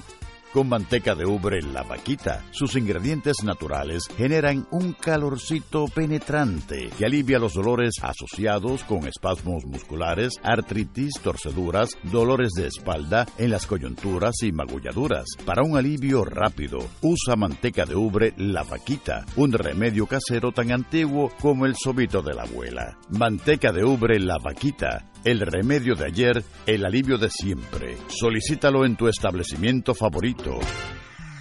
Cada sábado de 9 a 11 de la mañana tendrás un encuentro con De Frente con la Verdad, donde se discuten asuntos que tocan de cerca la actualidad en todas sus perspectivas, las historias que afectan a tu diario vivir, estos y otros temas analizados desde el punto de vista evangélico.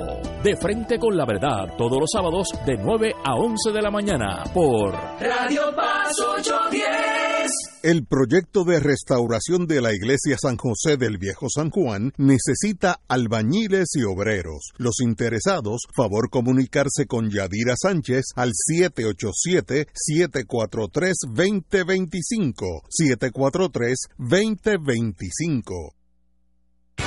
Buenos días familia. Es la casa a la que siempre puedes llegar sin invitación. A las 10 de la mañana, Judith Felicie es tu anfitriona para conversar sobre medicina, psiquiatría de niños y adolescentes, artes, derecho, valores y fe. Todos los días por Radio Paz 810 AM. Buenos días familia. Donde una conversación parece demasiado corta. Buenos días familia. De lunes a viernes por Radio Paz 810 AM. Oro 92.5 y la Fundación Ecológica Educativa te invitan a celebrar el Día Internacional de la Lectura. Se para el 28 de abril desde las 10 de la mañana hasta las 5 de la tarde y ven al área de los Guanacastes en el Jardín Botánico de la Universidad de Puerto Rico. Trae a toda tu familia y disfruta de charlas, talleres de creación literaria, espectáculos artísticos, musicales, presentaciones de libros, entre otras actividades. Habrá kioscos de comida típica, firmas editoriales y artesanos. Entrada libre de costo. Te esperamos.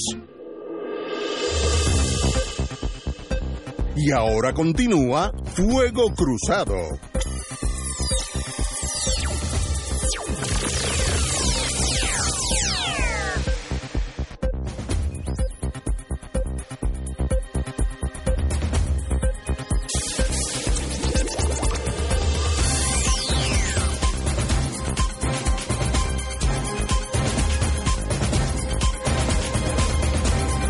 Amigos y amigas, una noticia que nos entristece a todos.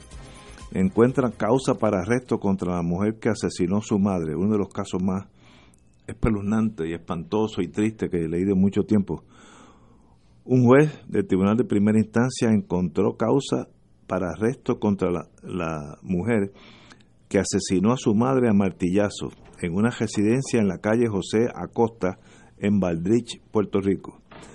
El juez José Párez, de la Sala de Investigaciones de San Juan, le impuso a Mirella de Córdoba, quien admitió asesinar a su madre paciente de Alzheimer, una fianza de 1.1 millones.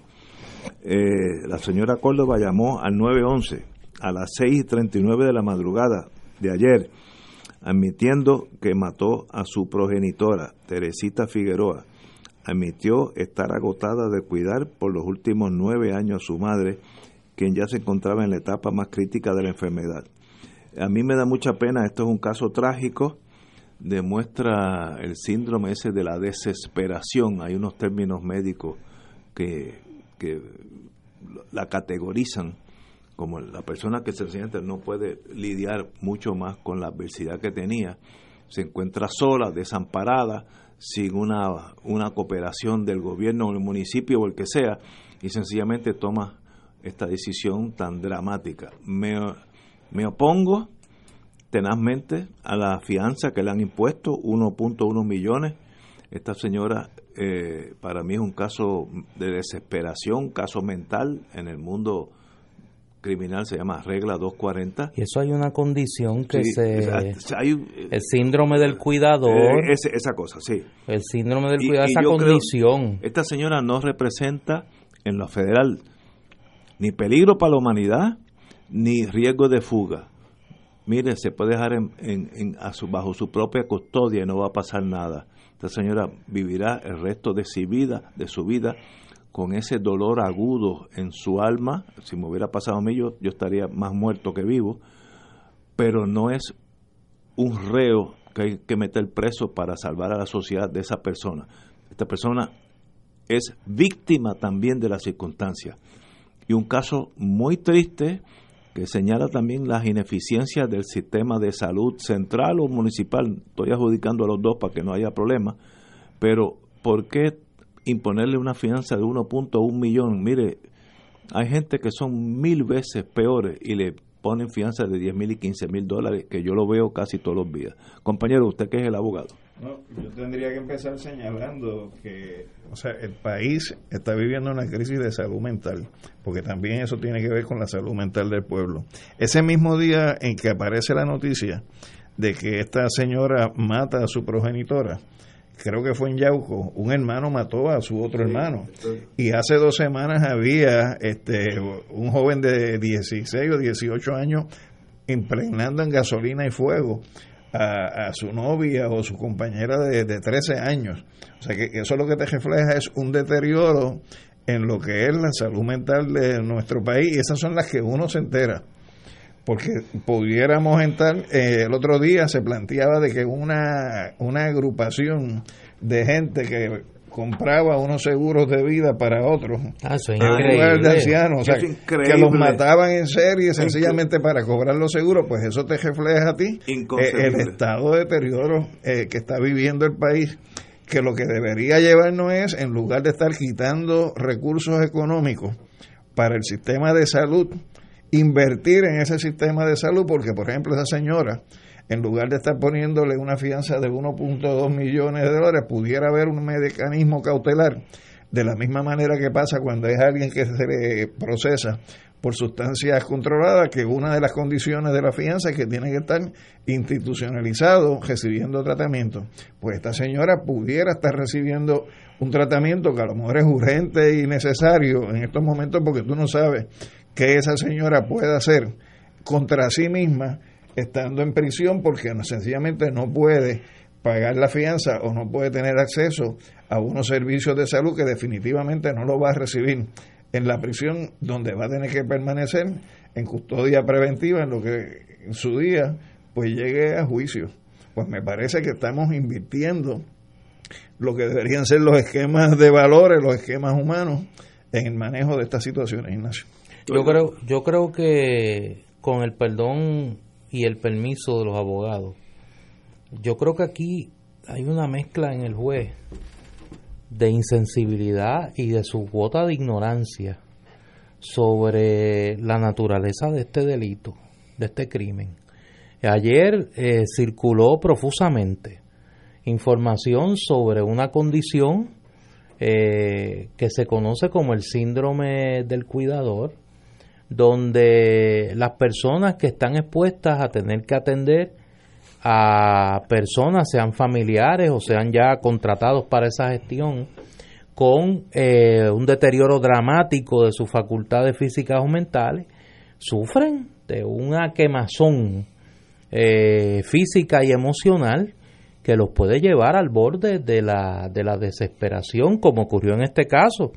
Esta señora llamó eh, al 911 ella misma. Sí, exacto. Y dijo, ayer yo explicaba que, que, que demostró eh, la conciencia de su situación cuando explicó, mire, yo llevo nueve años cuidando a mi madre y ya no podía más. Y yo llamé a pedir ayuda y pedí ayuda económica, pedí ayuda psicológica y nadie, me, nadie me ayudó. Y, y yo creo que cuando hablábamos hace dos, tres años, allá para el 2015-2016, de que las decisiones contables que se estaban tomando sobre las finanzas del gobierno de Puerto Rico iban a llevar a una crisis social sin precedentes.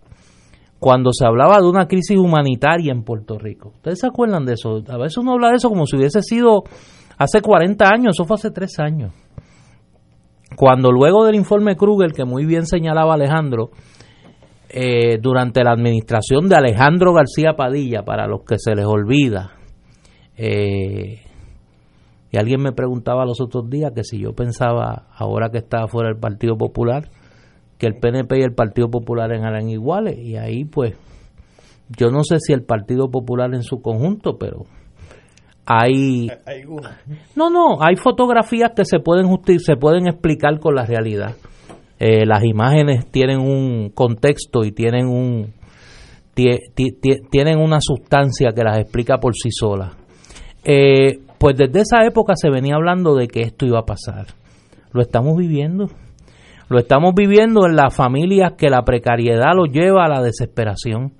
Lo estamos viviendo en los ancianos que viven en unas condiciones de abandono y de pobreza extraordinaria. Y lo estamos viendo en una serie de, de crímenes cuya, cuyo origen es el grave deterioro social, mental y económico que vive, que vive Puerto Rico. Pero, como he dicho otras veces, esos temas no están en la conversación de la clase política en Puerto Rico. No podemos seguir facturando contra María. Ah, no, no, no, no. Porque, muchos te van a decir, no es que las consecuencias de no, María. No, no, no, no, no. No, Esto era antes de María. Y, Los problemas son antes de María. Y eh, lo dramático es que, por ejemplo, yo estoy seguro que esta persona por su condición económica, no cualificaba para el programa Dama de Llave del Departamento de la Familia, que ha sido uno de los programas que ha sufrido serios recortes económicos. Eh, las decisiones gubernamentales tienen rostro humano, tienen consecuencias sociales, tienen consecuencias en la cotidianidad y pueden convertir una cotidianidad serena en una cotidianidad trágica y eso es lo que estamos viendo. Pero lo triste de todo esto es que esos temas no están en la conversación de la clase política en Puerto Rico. Alguien habla del aumento en la tasa de suicidios en Puerto Rico. Alguien habla del desmantelamiento práctico de la Comisión para la Prevención del Suicidio en Puerto Rico. Alguien habla del estado de grave crisis fiscal del Departamento de la Familia. No hablamos de eso. No hablamos de las consecuencias sociales en la salud social de este pueblo, de las decisiones fiscales que se han tomado en los últimos años. Y estamos viendo las consecuencias de ello. Totalmente de acuerdo, compañero. No, yo lo, lo que creo, ya más o menos lo afirmé en el, en el primer turno, o sea, yo creo que aquí hay un real problema de fondo. Y el problema de fondo yo siempre lo resumo con una frase las cosas no pueden ser más importantes que las personas. Las personas tienen que seguir siendo más importantes que las cosas. El modelo eh, que vive este país, que se acentúa la situación por las visiones neoliberales, cada vez nos meten más hacia adentro en esta situación de crisis permanente, de deterioro en nuestra calidad de vida, de degradación de nuestras condiciones materiales de subsistencia y ciertamente de, de, una, de un individualismo que se manifiesta de tantas y tantas y tantas formas que llevan a un gobierno a que no tome acción ni se sensibilice eh, sus actuaciones en términos de la atención que amerita realmente atender lo que son las necesidades básicas de nuestro país. La salud y la educación y la seguridad son las tres patas de una mesa que sin esas no funciona ningún país del mundo. Y nosotros estamos abandonando, por lo menos, nosotros es mucha gente. Sí, pues, los gobiernos, lo que nos, cada cuatro años nosotros votamos por gente que nos va a gobernar. Entonces tenemos lo bueno, lo malo, que sufrirlo en los cuatro años, porque aquí no hay recall como en varias naciones europeas, en California lo hay. Pero tropezamos, tropezamos con la piedra hoy y volvemos. Y nos damos con la el entonces nos lo damos mañana igual. porque volvemos y votamos igual. Señores, vamos a una pausa, amigos. Fuego Cruzado está contigo en todo Puerto Rico. En el Hospital San Juan Capestrano creemos en el poder de la sonrisa. Es por eso que trabajamos con pasión y empatía para añadir valor a la vida de nuestros pacientes de salud mental, sus familiares y la comunidad. Deja que tu sonrisa cambie el mundo. Llámanos al 787-760-0222. 760-0222. Búscanos en nuestras clínicas de hospitalización parcial a través de toda la isla o en nuestra página web sanjuancapestrano.com. com. La oficina médica del Dr. Ramón Luis López Acosta, especialista en medicina de familia, provee servicio a pacientes adultos y geriátricos de manera continua y comprensiva, servicio de medicina primaria preventiva y de medicina intrahospitalaria a nuestros pacientes, localizada en la calle Lloveras 650, edificio Centro Plaza, suite 207, Santurce, cerca del Hospital Pavía. Llámenos al 787 725 7888 725-7888 y haga una cita para evaluación. Aceptamos la mayoría de los seguros médicos Advantage y comerciales. Durante el año de la misión en Puerto Rico te invitamos a compartir nuestro Radio Maratón 2019, Radio Paz en clave misionera, del lunes 29 de abril al viernes 3 de mayo. Ayúdanos a mantener en el aire nuestra señal que te ofrece a diario la Santa Misa, la Divina Misericordia y el Santo Rosario, entre otros programas con propósito evangelizador, noticioso, de entretenimiento y servicio público los siete días de la semana. Aporta generosamente con este ministerio radial al servicio de la fe. Radio Paz en clave misionera, del lunes 29 de abril al viernes 3 de mayo por el 810 AM, donde ser mejor es posible.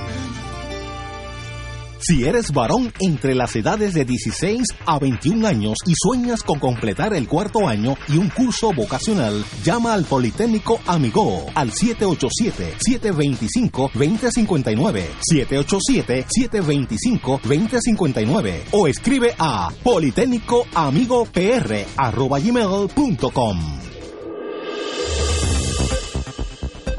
Y ahora continúa Fuego Cruzado.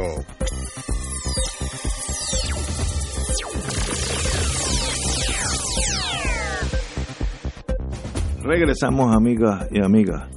Parece que va a haber otra votación sobre el estatus. Ay, bendito sea Dios. En el panorama del Comité de Recursos Naturales de la Cámara de Estados Unidos, el debate de estatus es aún un asunto distante. Yo pensé que iba a decir candente, no, es distante, que es peor. El congresista demócrata Darren Soto, de Florida, ya ha reconocido que su proyecto de ley a favor de la misión de Puerto Rico como Estado requerirá cambios. al aceptar que puede ser necesaria una nueva votación en la isla. Regreso a la realidad. Eh, exacto, back to reality. Aterrizó. Aquello que en 90 días íbamos a ser el Estado, ya el mismo señor, después que no cogió ni una firma más allá de la comisionada, eh, un proyecto que no tiene a nadie, es una mala señal en Estados Unidos, aunque sea para eh, darle dinero a, a la Marina de Guerra. Si nadie te firma el proyecto, tú estás solito. Ignacio, y en lo que estás leyendo, ¿dan el número del proyecto? No, no dicen. Tú sabes que yo hice un rastreo el mismo día que lo no- radicaron no dice. y en ningún sitio aparecía ese No, proyecto. Aquí no está. Hice una gestión a través de terceros con la legislatura y nadie pudo obtener el proyecto. Y cuando finalmente, después de varios días, se consiguió la copia del proyecto, el proyecto no tenía número. Ni número. Imagínate. Y entonces la pregunta es, ¿el proyecto existe? Sí. Radicado. Si tiene número, Es que no si no tiene número, no está radicado. Pues, pues entonces, la, por eso te digo que aterrizó finalmente. Silencio en la noche. Porque me parece que presentar un proyecto de esa naturaleza, que es esquizofrénica la cosa, porque si tú dices que tú ganaste un- un- una consulta de estadidad, pues tú no tienes que radicar otra medida para que entonces en 90 días Claro que no. te den la estadidad. Eh, y tú no puedes estar en una semana diciendo que vamos por una consulta de estadidad sí o no, porque es necesario reafirmar el triunfo en favor de la estadidad y entonces dos semanas después decir que lo que hay que pedirle al presidente es que firme una ley de admisión porque ya esa mayoría se demostró en una consulta en el 2000 eh, eh, ¿cuánto fue? En 2017 entonces me parece Felicito que nadie fue. por eso que me parece que un proyecto de esa naturaleza solamente cabe en gente que vive lo que llaman los psicólogos una realidad alterna. El, el congresista Darren Soto, cito, ante la oposición del presidente Trump, tenemos que hacer preparativos alternativos. Quiere decir, olvídate de mi proyecto. La culpa es de Trump. Sí, la culpa es de Trump. Bendito, Trump no tiene- ni, ni sabe que eso se radicó. Y el compañero Roberto Prats, aspirante a la candidatura del, del- del Partido Popular, dice, la ley promesa, la recuperación tras el huracán María y el estatus no mezclan. Esto es una especie de, de Aristóteles del Partido Popular. O sea, no hablen del estatus, vamos a dejar todo como está y mejorar la economía, que es el Partido Popular de los años 60. Pues estamos por ahí. Pero lo de dar en Soto un verdadero letdown, un, una ley, un proyecto natimuerto, sabíamos que no tenía chance, pero él dice, en realidad como tenemos a Trump ahí, tenemos que celebrar este, un nueva, una nueva votación en la isla. Por Trump. Pues, por Trump, que eso es embuste. Trump ni sabe que esto se radicó, así que empiezan a mentir. Oye, allá Tú mienten eres, tú que también. eres un conocedor de... Sí, sí, de... Eso, eso se llama el gotereo del Estado. Ese, ese es otro gotereo. Otro gotereo. Ese es el otro gotereo. Tú que eres un conocedor, Ignacio, de la, de la vida.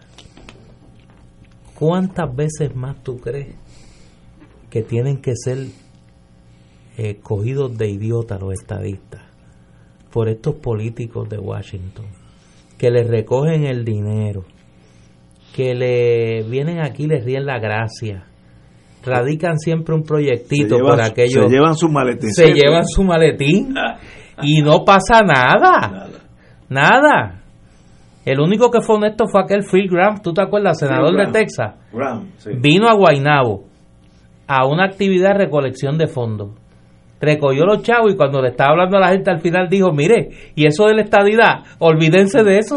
Después que Eso, después que cogió los chavos, le digo, mire, olvídese de la estadidad, eso no tiene oportunidad allí. Fue el único que les ha dicho la Pero, ¿y- verdad. ¿Y, qué se le metió por dentro a Darren Soto? Los electores de su distrito, Ah, bueno. que son estadistas en un noventa y pico por ciento. Allí. Sí, porque no lo hizo ni pensando en los de aquí, Es allá. lo hizo pensando en sus electores de allá.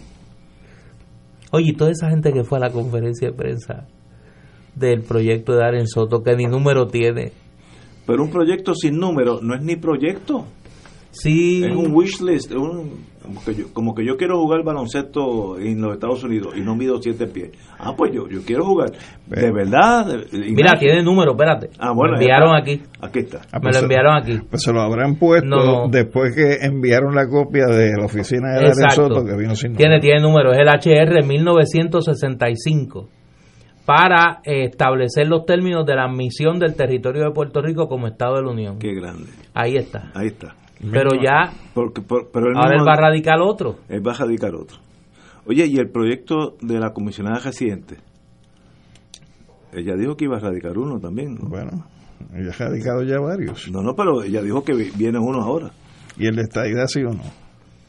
Bendito. Eso no es de ella. Ese no, No, es- pero ¿dónde anda eso? No, ese es otro también del, del gobierno, pero como que... Y había un comité de la estadidad, o el, el Tennessee Committee, algo así, Sí. ¿te acuerdas? El plan, oye, ¿qué quedó Plan el comité aquel? La comisión del plan Tennessee. Iban a ir allá. ¿Qué y- quedó esa gente? No que la presidía Rosselló Padre.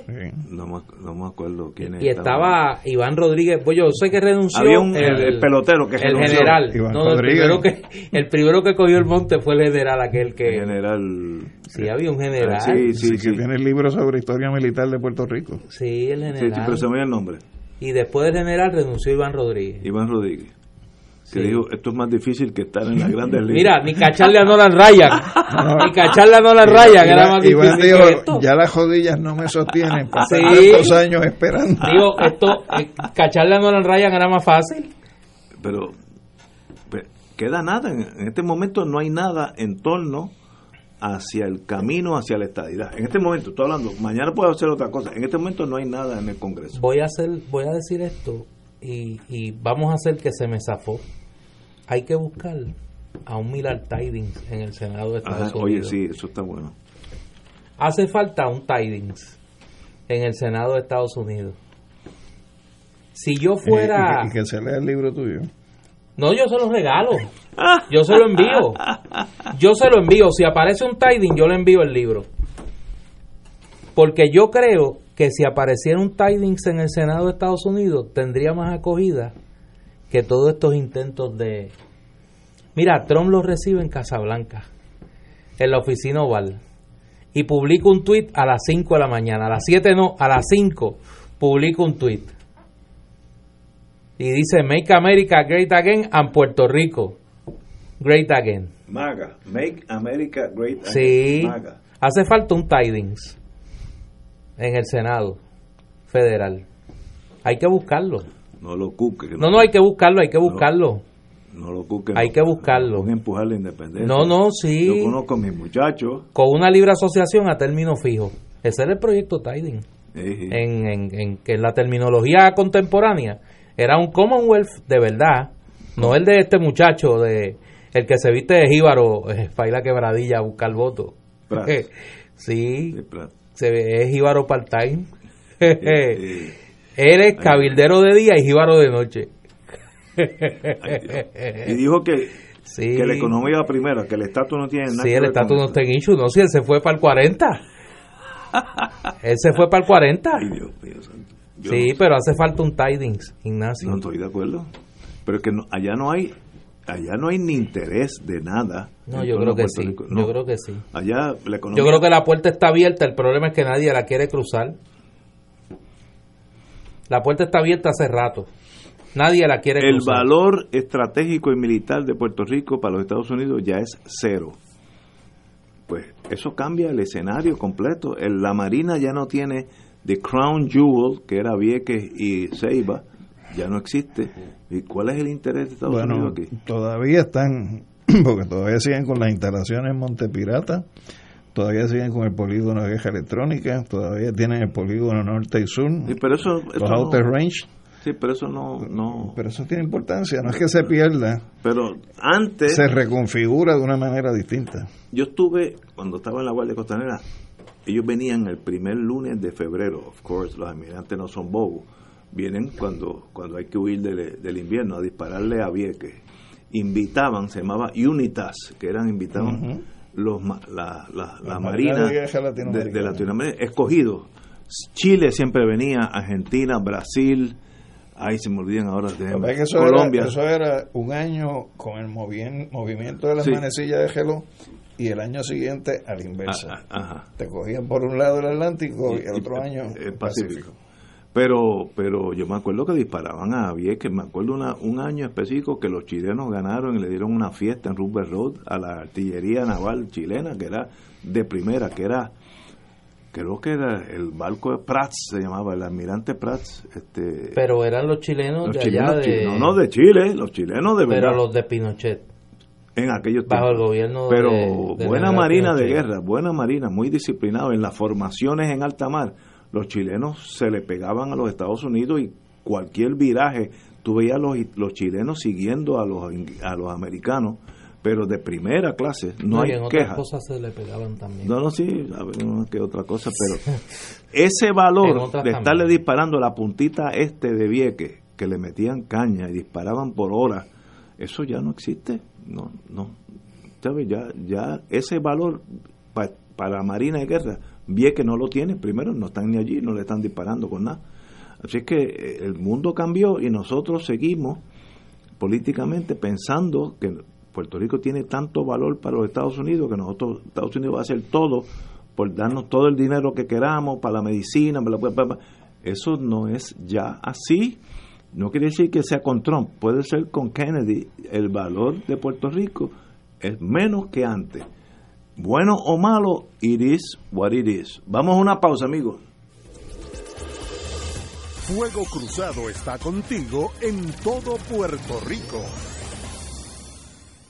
Oficina Doctor Frank Gaudier. Realizamos estudios de mamografía, sonogramas, CT scan, densitometría, rayos X y estudios vasculares. Nuestro horario de servicio es lunes a viernes de 7 de la mañana a 4 de la tarde. Ubicados en el Pavía Medical Plaza 611 Santurce. Con nuestra experiencia le brindamos un servicio de calidad. Para más información llamar al 787 268 1015 268-1015 Cardiovascular Radiology Institute. Este verano, tu mejor opción es el viaje en México de Oro con Oro 92.5. Disfruta comenzando en Ciudad México con el tradicional paseo en bote por Xochimilco, visitando la Basílica de Nuestra Señora de Guadalupe y las imponentes pirámides de Teotihuacán.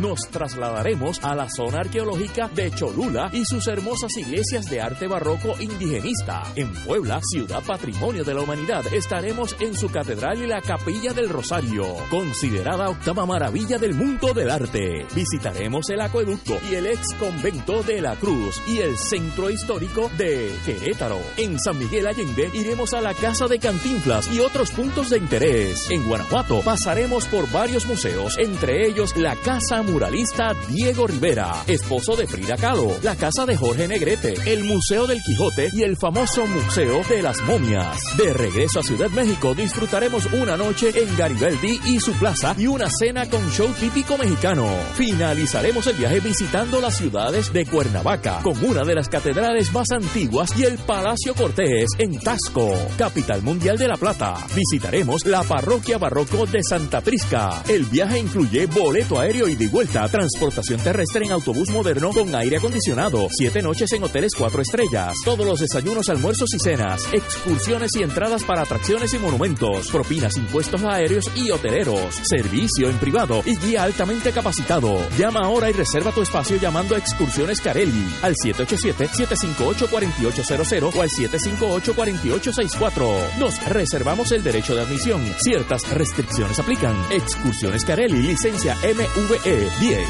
México de Oro con Oro 92.5.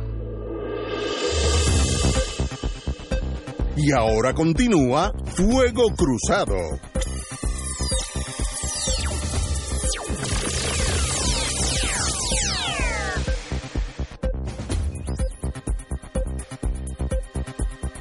Amigos y amigas, compañeros don Néstor Duprey y Salgado. Como hoy es- ya mismo entramos a la parte de la historia, eh, hoy, tal día como hoy, en 1945, falleció en la tarde en su residencia veraniega de Warm Springs, Georgia, el presidente Franklin Delano Roosevelt.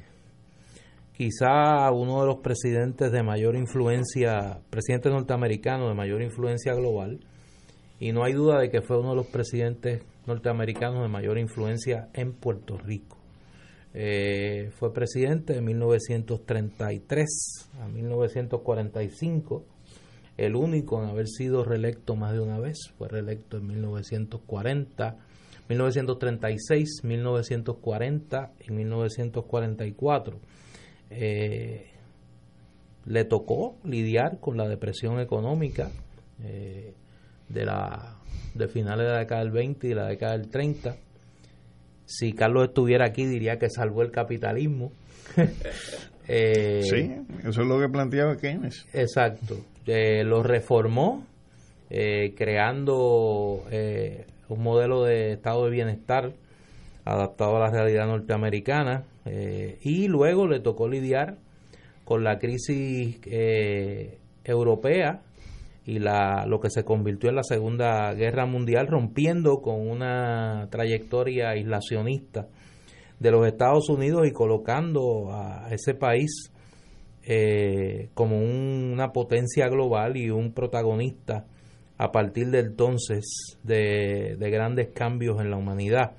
Murió tal día como hoy, comenzando su cuarto término, que lo había comenzado eh, en enero, y eh, en las postrimerías de la Segunda Guerra Mundial había regresado de la conferencia cumbre de Yalta, donde prácticamente se había pactado eh, cuál iba a ser ese mundo de la posguerra, ¿no? con el aumento obviamente de la influencia de la Unión Soviética en, eh, en el mundo europeo y la entrada ya de los Estados Unidos como una de las grandes potencias globales. Así que es una figura que, con, como siempre digo, con sus luces y sus sombras, eh, tiene un impacto como pocos presidentes norteamericanos.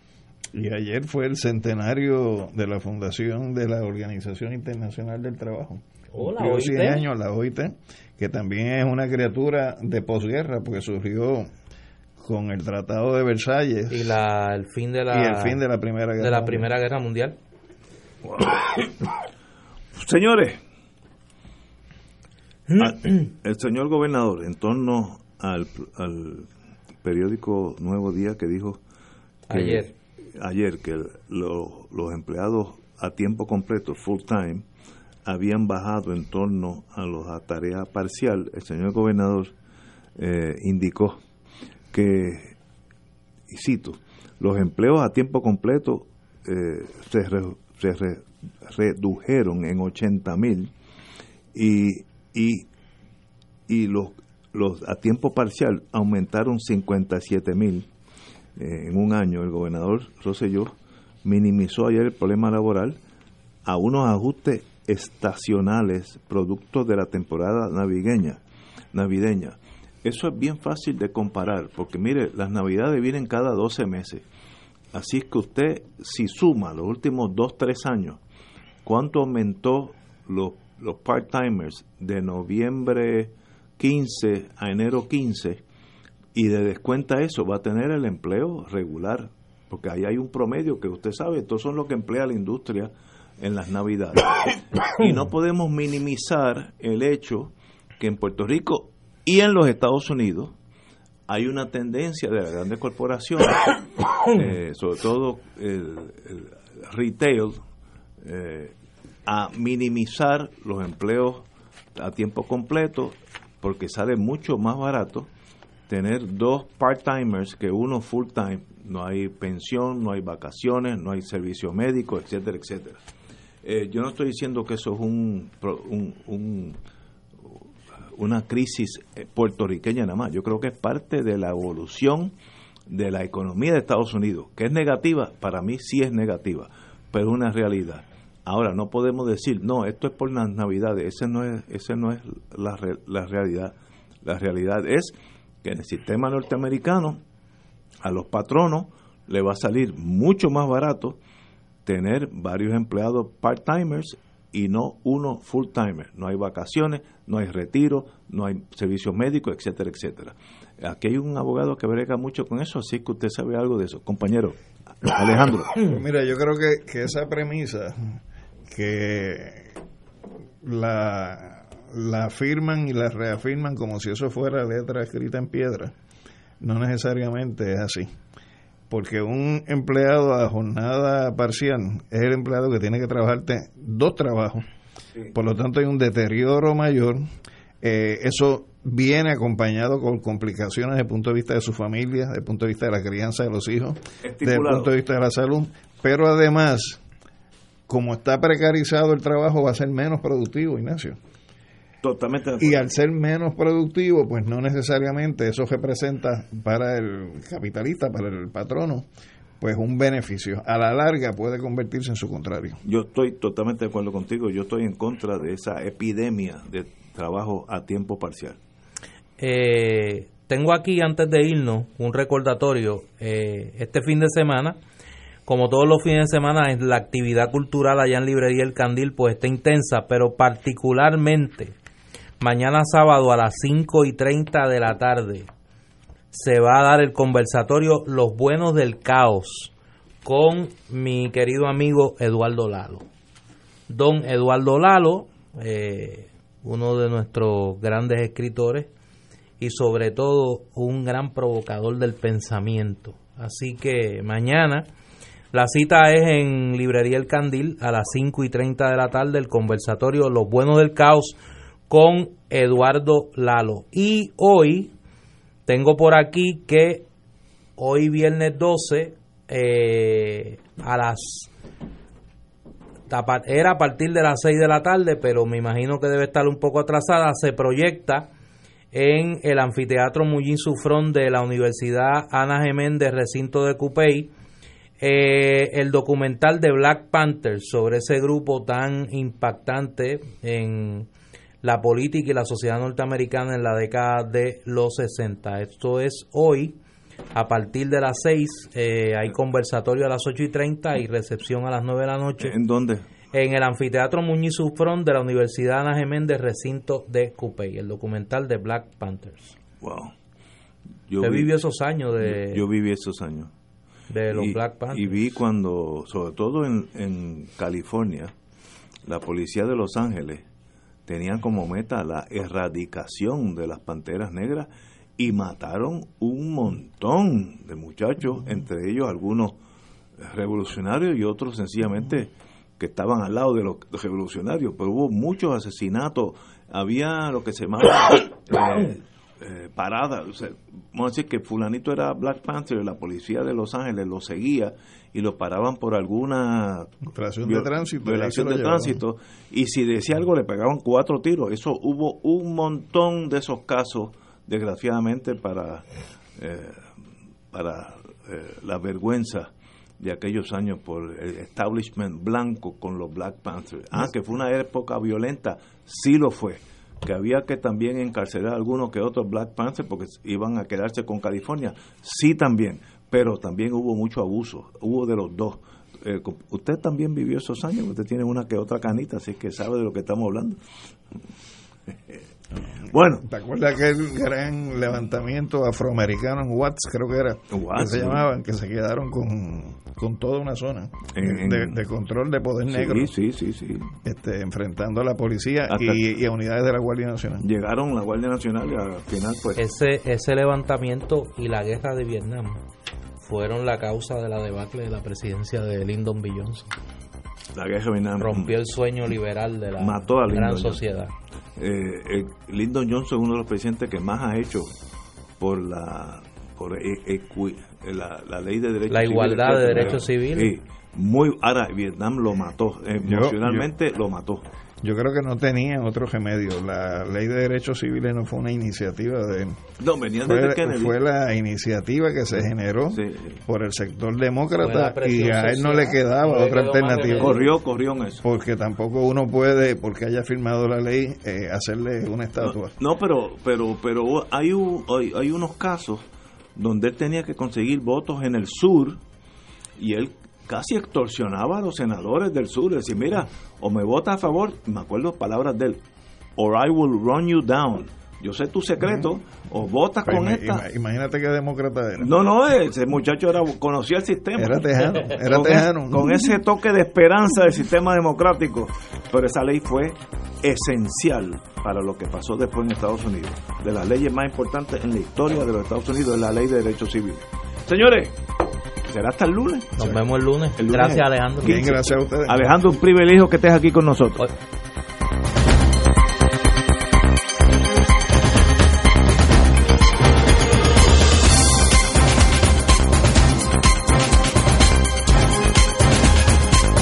Esta emisora y sus anunciantes no se solidarizan necesariamente con las expresiones vertidas en el programa que acaban de escuchar.